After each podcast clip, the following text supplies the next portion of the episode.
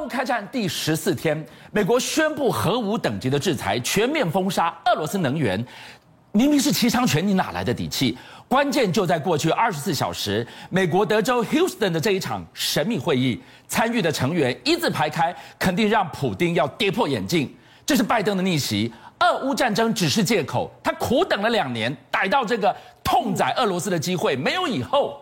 就是现在，拜登怎么敢去制裁俄罗斯的石油跟所谓的天然气？很简单，他现在有三个非常非常重要的盟友，APEC、美国页岩油业者，还有英国，现在都站在拜登这身边呐。这个东西对拜登来说，当然是他的底气。我这样讲好了，过去啊，制裁俄罗斯，坦白讲，俄罗斯对于世界经济的影响并不大，真的影响大就是深水区，就是石油跟天然气。可敢制裁石油跟天然气吗？这是大家的一个大问号嘛。可没想到。拜登昨天直接宣布，我要制裁俄罗斯的石油跟天然气的时候。大家觉得你有后手吗？你是一个没有没呃没有经过深思熟虑的决策，还是你已经准备好？今天答案告诉我们，原来准备好。因为你看哦，有个三月七号在休斯顿一个神秘的会议，是 OPEC 秘书长跟美国页岩油生产业者他们进行的一个会议哦。这个会议是很难以想象的，因为过去这两边组织是怎样生死之敌嘛？页岩油业者是紧盯 OPEC 油价，OPEC 油价也是紧盯页页岩油，巴不得把页岩油踹。死的是两边，一个是所谓代表中东体系的石油产，一个代表美国体体系的石油生产商。拜托，他们俩是死敌，竟然在这个所谓的能源周开了一个召开的秘密会议。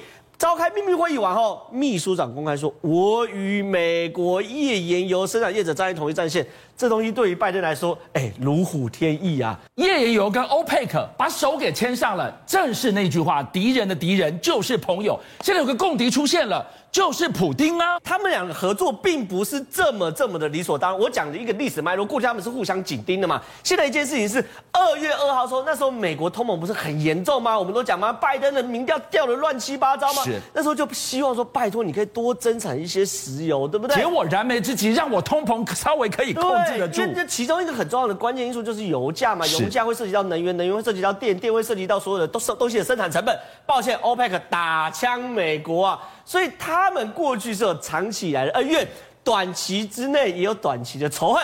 可抱歉，现在因为要把俄罗斯整个吃下来。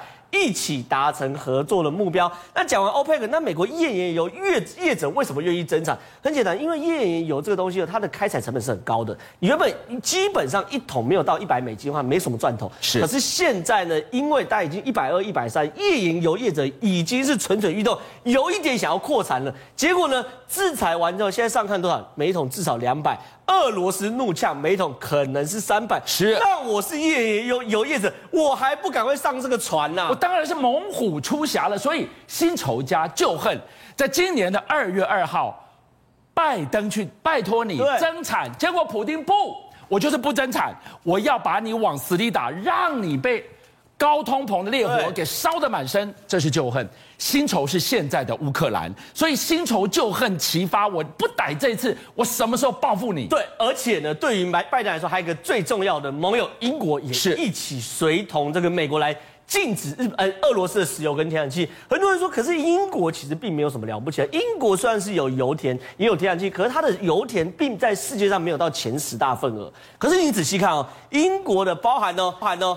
BP 石油，还有皇家骨牌，还有布这些东西哦，在全世界哦都在前十大，那就怪了。为什么我的产油量没有在全世界前十大？可是我公司在全世界前十大，很简单，因为有非常非常多世界的油田，BP 跟股牌都有份额啦。是，所以他掌握的油并不是只有在英国境内，世界各地都有股份跟份额。所以你看哦。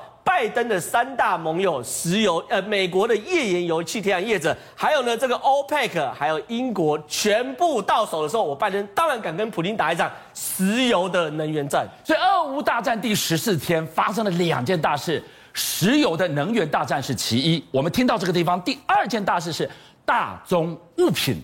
昨天我们看到了这个妖孽妖风乱窜，大家。知道背后的原因，居然是直接剑指欧美联手要抢下中国手中的电动车战略高地。没有错，这个叫做天下大乱，情势大好。我们很多人看到这是个天下大乱情情的的情势，可是你有能力在市场呼风唤雨的人是看到什么？情势大好。现在这几天竟然在我们眼前活生生上演一出西方的能源业者啊，大宗商品业者。狙击中国大宗商品业者的好戏，目前至少他已经亏了五百亿以上啊！这发生什么事情？因为我相信很多朋友最近都注意到这个妖孽乱窜这件事情，镍油的价钱大概一吨啊，大概都在两万美金左右。可是呢，最近啊，有到八万，有到十万的。现在大家都问，为什么一直涨，一直涨，一直涨，一直涨？原来啊，是美国呃，是西方世界的这个所谓的佳能可这个能源呃大宗商品的巨头。正在狙击中国的青山控股，这到底是什么东西？因为青山控股是中国最大的这种镍矿的持有厂，也是大宗商品的持有的公司。它其实，在去年底的时候，就不断在期货市场做空镍。当然，有镍可以做空吗？镍不是能源车吗？其实镍是有做空的空间，因为能源车有时候交不出来。你能源车没有晶片交不出来的时候，镍的需求会降低，所以你的镍其实有做空的空间。所以在期货市场，我举例啊，它比如现在一百块，我做空就约定，假设一个月之后，你一百块必须给我买。假设变成八十块的时候，我是不是就赚二十块差价？是，这个就叫做做空嘛。所以你的意思说，今天中国的镍矿巨头青山布了一堆的空单在那个地方？对，对，他布了一大堆的空单，从去年年底到现在，就没想到战争爆发。结果呢，镍也开始涨之外呢，对不对？加上嘉能可的狙击，不断的 push，不断的 push，不断的 push，把这个镍价从每吨两万美金一度涨到十万美金，现在是八万美金的状况下，哎，你要一直回补保证金啊，否则你就被强制平仓啊。这个嘉能可大宗商品现在被人家誉为啦，如果你把投资界的高盛。那就是佳能可大宗商品界的高盛嘛，然后呢，你如果是运输界 FedEx，那就是高佳能可。简单讲你讲到佳能可，它就是全世界的大宗商品的唯一的王者。现在他瞄准中国的这个巨头，已经狙击他了五百亿，未来会不会继续狙击下去呢？我们持续来观察。好，中国我们看到了一个脉络越来越清楚了。这个青山他们镍的巨头，也是世界最大的镍的提供者，他现在一路被轧空，五百亿耶，血流成河到了屠杀的地步。他是谁？他是宁德时代最大的镍元件的提供者。宁德时代是什么？是世界电动车电池霸主。一路狙杀上去，你不是杀到了中国的电动车产业吗？对，而且现在这样子的不断涨价之下啊，有可能连特斯拉它原本要做的平价车款，也就是一台大概只要两万五千块美金的电动车，它可能也不做了。那现在镍价大涨，已经从我们当初年初的一两万美金，涨到了现在在三月八号竟然可以每吨突破十万块美金。刚正好也提到了，这是一个呃伦敦。这个交易所没有见过的史上轧空行情。好了，那这样子的话，你是做锂电池的厂商，或者就是你需要锂电池的电动车厂商，你怎么办？我将本求利就涨上去啊，就是涨价。所以我就来讲一个美国很有名、专门在做电动车 SUV 跟电动车皮卡的一个新创品牌，叫做 Rivian。它现在。执行长出来说：“我要涨二十趴。”观众朋友，二十二十趴什么概念？一万四千块美金折合台币是四十万呢。一台车本来两百万块台币，你现在可能才隔一两天，你再去买变两百四十万。巨像是你，你买不买？当然不买啊！你这样一讲，我就觉得，所以最后到了终端的这个售价水涨船高。对，水涨船高之后，哎，说好的那些平价车呢？哎，卖得下下叫的那些神车呢？怎么办？好，那你可能会以为说，呃。高价车它涨价啊，那也许有的人还是会买单啊。那平价车，我告诉你，平价车它真没有涨价的空间，它本来就平价，你还敢涨价？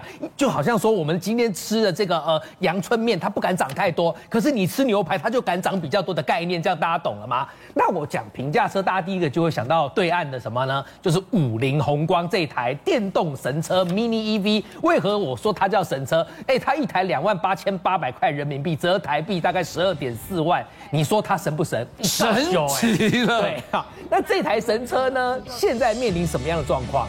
你知道，其实之前镍钴铝这些啊、呃、电动车锂电池的原件原料还没有大涨之前，它一台车的毛利就超低了。嗯，就像这台车十二点四万交到你手中，我说的是台币，对，它才赚三百八十四块。那你你这这简直是做做做做出来交朋友的啊！我我对我先讲哈，他一台车只赚三百八十四块，那现在如果锂电池它又不断的在涨价的话，那他现在可能利润连三百八十四块都不到，搞不好还卖一台赔一台。那他为什么还要做？其实这边我也跟大家讲一个秘辛，原来他们真正要赚的是碳权，特斯拉马斯克也是这样赚钱的啊，所以他才会。就看在碳权的份上继续做，可是如果纯粹就卖车的利润来讲，现在因为镍价涨成这样，锂电池涨成这样，所以他真的会卖一台赔一台。所以为什么会讲说，你从青山遭到狙杀，后面一路杀下去，是杀到了中国大陆的 EV 战略高地，直接抢回话语权。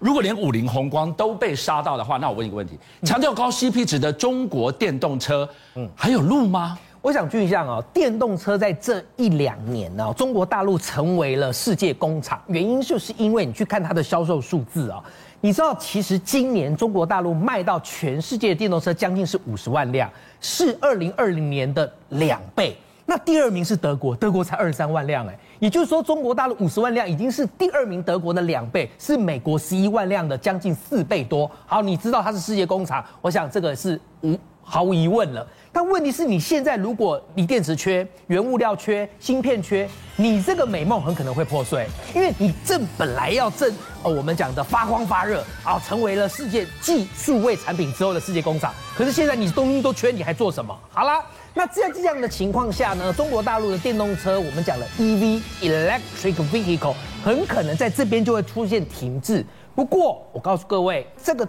中国大陆电动车在台湾的市场，大家一向都很陌生，而且你现在看到它好像要出现停滞，但是台湾这边有代理商还蛮积极的哦。我跟各位讲哦，各位有听过一台车叫 MG 吗？MG 是英伦品牌哦，是英国的一个老品牌，今年到现在为止已经快有一百年的历史了。如果像就像我们的年代比较熟悉它的，就是早年它有一台叫 MGF 的敞篷小跑车啊。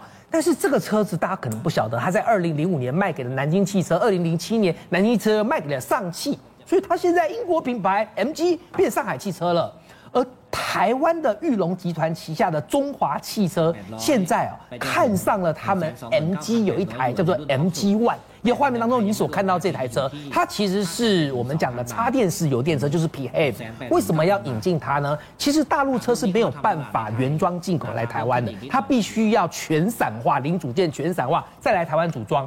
中华汽车看上的就是它的 CP 值，因为这台车它到了台湾。借由台湾的国产化，中华汽车再去呃代理来销售的话，可能一台车不到一百万台币，而它会成为汉达西 HRV 或者是我们讲的 Toyota 的 Corolla Cross 的劲敌，一台不到一百万的 PHEV 哦，到时候呢有没有可能会成为我们讲的呃异军突起的品牌哦？那我们拭目以待。邀请您一起加入五七报新闻会员，跟俊相一起挖真相。